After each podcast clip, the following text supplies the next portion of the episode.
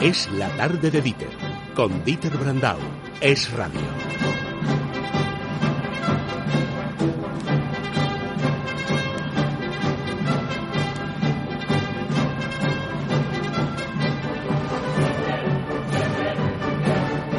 Andrés Amoros, buenas tardes. Buenas tardes. Qué música tan animada. ¿Por qué nos habrá puesto esta música tan animada Amoros? Ahora nos va a decir de qué va.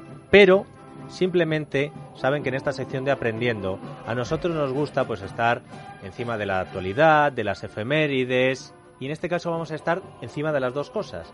Porque mañana 10 de enero hay quien celebra y hay quien no celebra se establece el servicio militar obligatorio en España hace muchos años. Ahora nos da los datos históricos amoros. ¿Y por qué digo la actualidad? Porque eso que un gobierno en el que estaba un tal Rodrigo Rato quitó en España, el servicio militar, está de actualidad en Europa porque a partir de este enero en Suecia se ha recuperado el servicio militar, porque dice que le tiene mucho miedo a los rusos. Emmanuel Macron ha dicho bueno, dijo, sobre todo en una promesa, de recuperar el servicio militar. Y en Alemania, entre otras cosas, se ha sugerido también la reintroducción del servicio militar. En España, el debate se provocó por un bulo, ¿te acuerdas? Sí, absolutamente, claro. Que dijeron que vuelve el servicio militar, y alguien se, lo inventa y nadie lo contrasta y va a los periódicos y dice que vuelve. Ay, la mili, ¿qué tenemos que decir de la mili, maestro? Bueno, antes de nada, esta música que vale un poquito la pena, porque mira, a lo mejor la gente dice, ah, pues esto es lo de siempre. Bueno, esto es la música, la marcha de desfile, pues casi más conocida.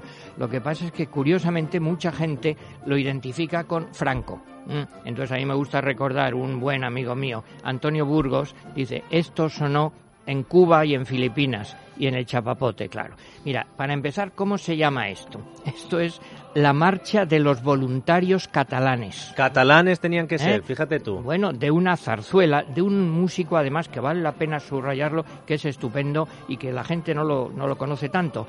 Jerónimo Jiménez, con G, que él lo ponía con G. Y Jiménez, tú dices, oye, ¿quién es este? Pues por ejemplo, el de la boda de Luis Alonso y el baile de Luis Alonso. Fíjate, un paso doble fantástico que es La Torre del Oro y una obra, mm, bueno, escénica importantísima que es la tempranica. La tempranica que es, bueno, maestro en buena medida de Falla, de Turina, de Joaquín Rodrigo. Imagínate, este tenía una inspiración enorme. Bueno, pues en medio de una zarzuela introduce esta marcha que tiene tanto éxito que se convierte en la marcha de los desfiles. Entonces, en absoluto franco, claro, es que aquí todavía, por desgracia, eh, seguimos teniendo esa ignorancia, ese prejuicio que todo lo que sea franquista, oiga, no, es que esto viene de Cuba y de Filipinas. Si Franco no, no había nacido entonces. Pues no, no. no pues, eh, exactamente año 1893 o sea, un poquito antes de Franco, ¿no te parece? Y una hermosa música de Jerónimo Jiménez, un músico fantástico. Bueno, vamos con el servicio militar entonces. Eh, si quieres algo de historia, pero a mí lo que me interesa sobre todo es preguntarse por el sentido que tiene el servicio militar. Andrés? Eh, mira, pues yo lo he estado pensando, porque esto no es cuestión de mirar en Internet, ni en Wikipedia, ni nada de eso. Dices, ¿qué sentido tiene o puede tener que ahora en Europa, pues también frente al terrorismo, algunos lo están intentando, pensando en recuperar? Yo creo que hay tres cosas, y tú me corriges o me añades o me quitas lo que quieras, yo creo que hay tres cosas clarísimas. Por un lado, la defensa nacional. Claro que eso es importante, no podemos alegremente prescindir de eso. Lo que pasa es que eso, evidentemente, con la tecnología, pues ha disminuido la importancia del servicio militar porque es ahora un ejército más profesionalizado. Pero no hay que olvidarse de la defensa nacional, la importancia que tiene. Segunda cosa, yo creo que mm, servía para una cosa evidente que es eh, transmitir unos valores patrióticos y castrenses. Claro, el decir el ejército no son solo unos profesionales, es el pueblo, en este caso el pueblo español en armas para defender a España frente a quien sea.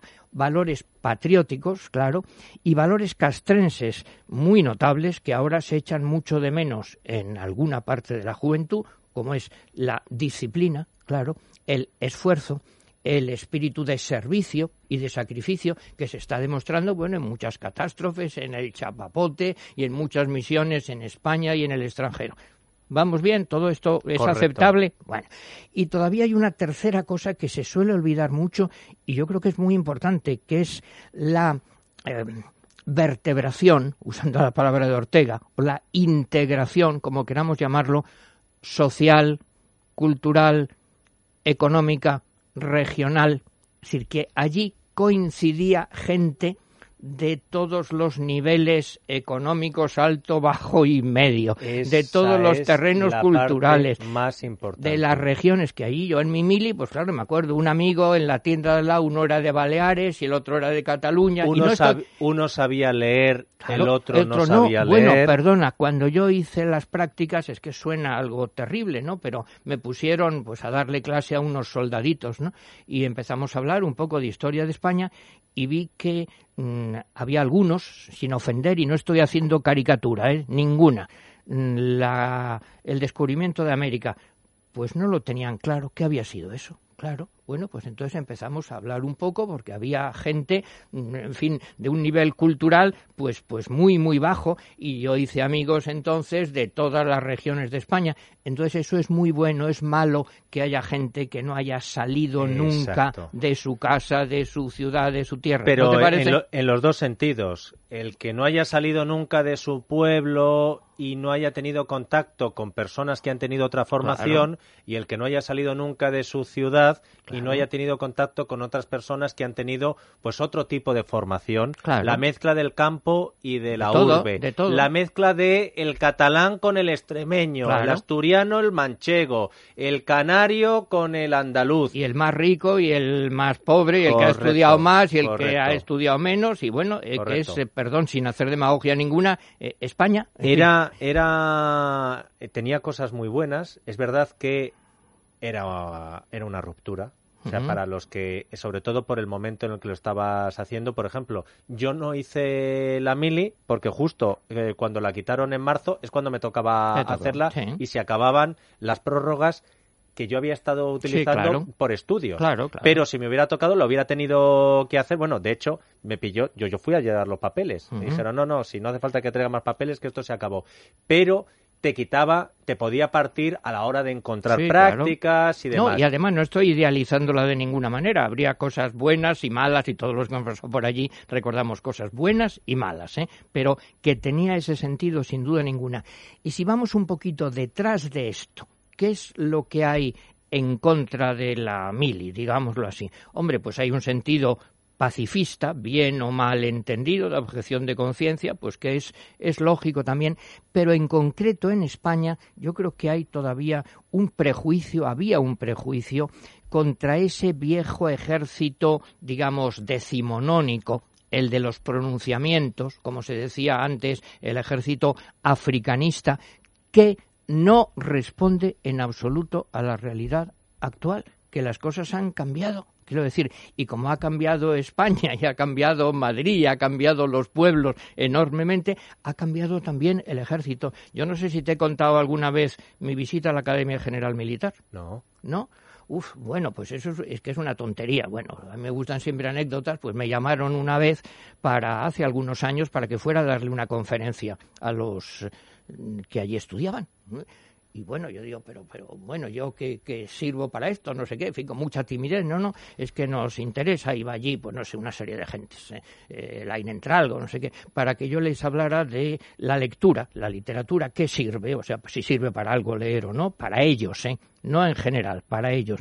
Bueno, y verdaderamente mm, cambió mucho mi idea fue una experiencia verdaderamente notable, manteniendo una disciplina muy grande, que entrabas allí, los jefes se ponían en primera fila, hasta que no se sentaban ellos, no se sentaban los de atrás, pero luego recorrí la academia, luego hablé con ellos y eh, con algunos me escribieron luego, y fue una experiencia estupenda y mi imagen, en definitiva, era una gente muy de ciencias, a ver si me explico, muy mm, peritos, ingenieros muy tecnológicos, muy de nivel internacional, comparables a cualquier chico de, Bélgica, de Holanda, de Francia, que le gusta la informática, que estudia pues unas materias científicas y que, claro, ama a su patria y quiere defenderla, pero mmm, no tiene nada, nada que ver con esas viejas historias de los pronunciamientos. Gente, por supuesto, respetuosa de la ley, de la democracia, de la Constitución, todo lo que quiero decir. Entonces hay que quitarse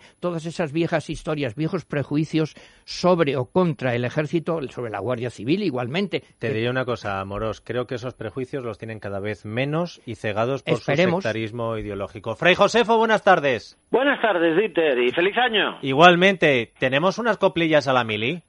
Sí, sí, sí, sí, porque yo hice la mili. Hombre, ardo en deseos de escucharte. Pues allá va. Aquellos que como yo cumplimos ya tiempo A eso viejo y olvidado del servicio militar, pues no lo pasamos bien, pero tampoco muy mal. Salimos de nuestras casas, de las faldas de mamá, a un cuartel, a estar a cargo, si acaso, de un capitán y de un sargento chusquero que nos solía gritar con grosera displicencia y varonil brusquedad. Anécdotas de la mili muchas podría contar como tantos españoles más o menos de mi edad. Contar la mili es la plepa cansina y habitual de aquellos que los 50 no vamos a cumplir ya. De mili en tiempo de guerra poco les podría hablar porque la mili que hice fue mili en tiempo de paz. Perdíamos mucho el tiempo, si les digo la verdad. Fumábamos celtas cortos y bebíamos coñac. Hacíamos nuestras guardias con disciplina marcial y de vez en cuando al campo íbamos a disparar aquel entrañable zetme que creo que no usan ya. Obedecíamos órdenes, cómo no, sin rechistar. Le escribíamos misivas a nuestra novia formal, nos cosíamos botones, salíamos a pasear, nos comíamos el rancho con apetito voraz y esperábamos ansiosos el tiempo de licenciar. La mili era un coñazo, no les pretendo engañar. Por cierto, quien la quitó fue José María Aznar, hace ya 22 años, no lo recuerdo mal. Aznar hoy se le recuerda como el monstruo militar que nos metió de cabeza en la guerra del Irak. En realidad, nuestro ejército no pegó ni un tiro allá, pero de ese San Benito no se ha podido librar pese a cargarse la mili cuando empezó a gobernar. Pero la mili tenía, por ser honrado y neutral, también ciertas cosas buenas que les paso a enumerar. Los jóvenes españoles, hijos del mundo rural, salían de sus aldeas y veían más allá del terruño de sus padres y el cerco de su heredad. En la mili conocíamos a gentes de otro lugar, de otro aire, de otras costumbres y de otra clase social, gentes de pueblo, de aldea o de villa o de ciudad, gentes que hablaban gallego o vascuence o catalán o español con otro acento, gentes de sierra o de mar, gentes que estaban contigo tan solo por el azar de un sorteo que se hacía con carácter nacional. Lo nacional, otra cosa que no hay por qué desdeñar. En la mili se palpaba cómo es la España real, se trababan unos vínculos que hoy no los trabamos ya. Saberse perteneciente de una forma material a una nación veterana con muchos siglos detrás. Pues una función aneja del servicio militar era vertebrar España, cosa a mi juicio vital. No pretendo yo decirles que sea finalidad de la mili promover el sentido nacional, pero ayudar ayudaba, no lo podemos negar. Y otra cosa que en la mili se conseguía además es despabilar, si acaso, un poco a la mocedad. Salir de casa a los 20 no venía nada mal. La mili te hacía un hombre, valga el tópico trivial. A nuestros mozos de hoy, que tan mimados están, 18 meses de mili lejos de papá y mamá, permítanme presumir que les vendrían genial para adquirir disciplina que en su casa no les dan y tampoco en las escuelas e institutos, la verdad. Que sí, que sé las ventajas de nuestro ejército actual. Por mí que mejor se queden las cosas tal como están, pero no era tan horrendo el servicio militar y tenía sus valores puestos a reflexionar. Aunque era mil y ya dije, en pleno tiempo de paz. Para los tiempos de guerra, que espero no haya jamás, seguramente el ejército es mejor profesional, o eso es lo que dicen quienes conocen bien el percal.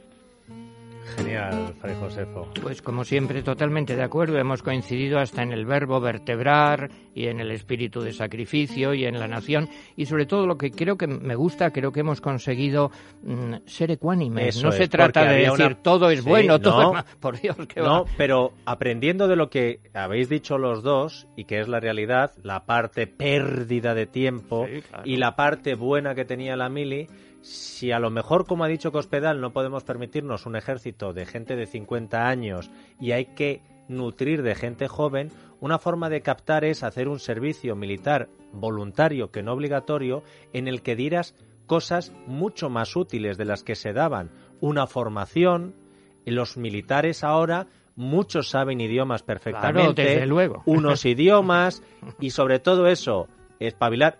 Tú haces un servicio militar voluntario de una serie de meses en el que a lo mejor el chico entra ahí o la chica o la chica porque eso no había antes o la chica que entre ahí y de pronto le capta el gusanillo militar pues oye eh, es una forma de empezar forja de héroes y eh, disciplina y West Point. y, espíritu de servicio a los demás y bueno y trabajo en fin una serie de, virtudes. Y niño que no me pierdas el tiempo que eres un nini. Pues mira ni ni o mi y ser puntual y despertarse a tal hora y arreglarse y respetar a la autoridad. tiempo, pues claro. Fray Josefo ¿dónde la hiciste? Eh, la hice en la Marina Hombre, marinerito en Madrid, la mayor parte del tiempo. Un abrazo fuerte. ¿Dónde le hiciste, Amoros? Eh, bueno, yo hice la milicia universitaria en la granja y luego las prácticas en el Goloso como alférez. Ahí está, fíjate tú. A cuadrarse con los maestros. Atención, noticias y después hoy merendamos un plato frío. Exactamente el que ha servido hoy Rodrigo Rato al Partido Popular.